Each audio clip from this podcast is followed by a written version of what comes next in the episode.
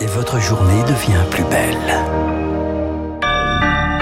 Nous sommes le vendredi 23 juin 2023. Il est 9h. Voici Augustin Lefebvre pour l'essentiel de l'actualité. Euh, Augustin, Nord et Sud vont tenter de se mettre d'accord aujourd'hui sur une refonte de l'architecture financière internationale. Le sommet organisé à Paris se termine aujourd'hui. Interviewé euh, ce matin par nos collègues de France Info, RFI et France 24, le président Emmanuel Macron estime notamment que la priorité est d'aider euh, les grands pays émergents à sortir du charbon. Il appelle également à une mobilisation afin de mettre en place des taxations internationales. Le ministre de l'Éducation nationale, Papendiaï, annonce ce matin vouloir faire de la transition écologique une priorité à l'école. Une vingtaine de mesures seront mises en place à la prochaine rentrée, parmi lesquelles la promotion des métiers de cette transition ou l'intégration de ces enjeux dans les programmes de technologie et d'enseignement moral et civique. Plus qu'une heure à attendre pour connaître le parcours de la flamme olympique l'année prochaine. On sait déjà qu'elle partira de Marseille le 8 mai.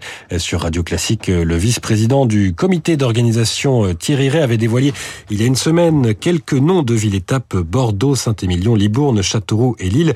55 autres environ doivent être dévoilés donc à 10 heures dans l'amphithéâtre de la Sorbonne.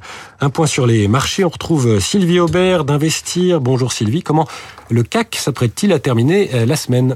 Bonjour Augustin, bonjour à tous. Eh bien, le CAC vient d'ouvrir en baisse, moins 0,5%, 7166 points. L'indice parisien devrait donc afficher un recul de près de 3% sur la semaine. Elle a été bien rude pour la bourse cette semaine. Les politiques monétaires en Europe et aux États-Unis sont encore très restrictives. La preuve, trois banques centrales en Europe ont relevé leur taux. La Banque nationale suisse, la Banque d'Angleterre et la Banque de Norvège. La lutte contre l'inflation se poursuit donc en Europe également aux États-Unis. Jérôme Powell, le président de la Fed, a fait passer un message très ferme au marché lors de ses discours devant le Congrès mercredi et jeudi. Donc aux États-Unis aussi, les taux vont continuer à être relevés. C'est une mauvaise nouvelle pour nos économies qui vont ralentir et pour la bourse aussi qui espérait la fin du processus. Du côté des valeurs, eh bien SES Imagotag, c'est un spécialiste des étiquettes électroniques dont le cours a été suspendu hier. Il va recoter ce matin en forte baisse sans doute. Le groupe est accusé d'avoir gonflé ses résultats par le fonds spéculatif américain Gotham City.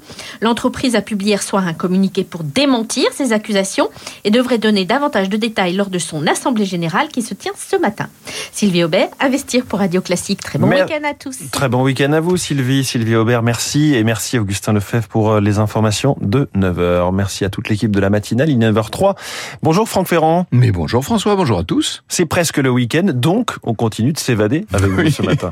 on s'est évadé toute la semaine Eh oui. quand même, un spécial évasion. Et je vous rappelle que vous pouvez euh, en podcast écouter d'autres émissions sur les évasions que nous avons pu faire depuis 5 ans. Donc euh, il y a, euh, je crois, 9 ou 10, euh, 10 sujets sur le- la question. Donc en fait c'est vous le roi de l'évasion? Non, c'est pas moi, mais c'est celui dont je vais vous parler ce matin, le roi de l'évasion, évidemment. Est-ce que j'ai besoin de vous dire que c'était Houdini?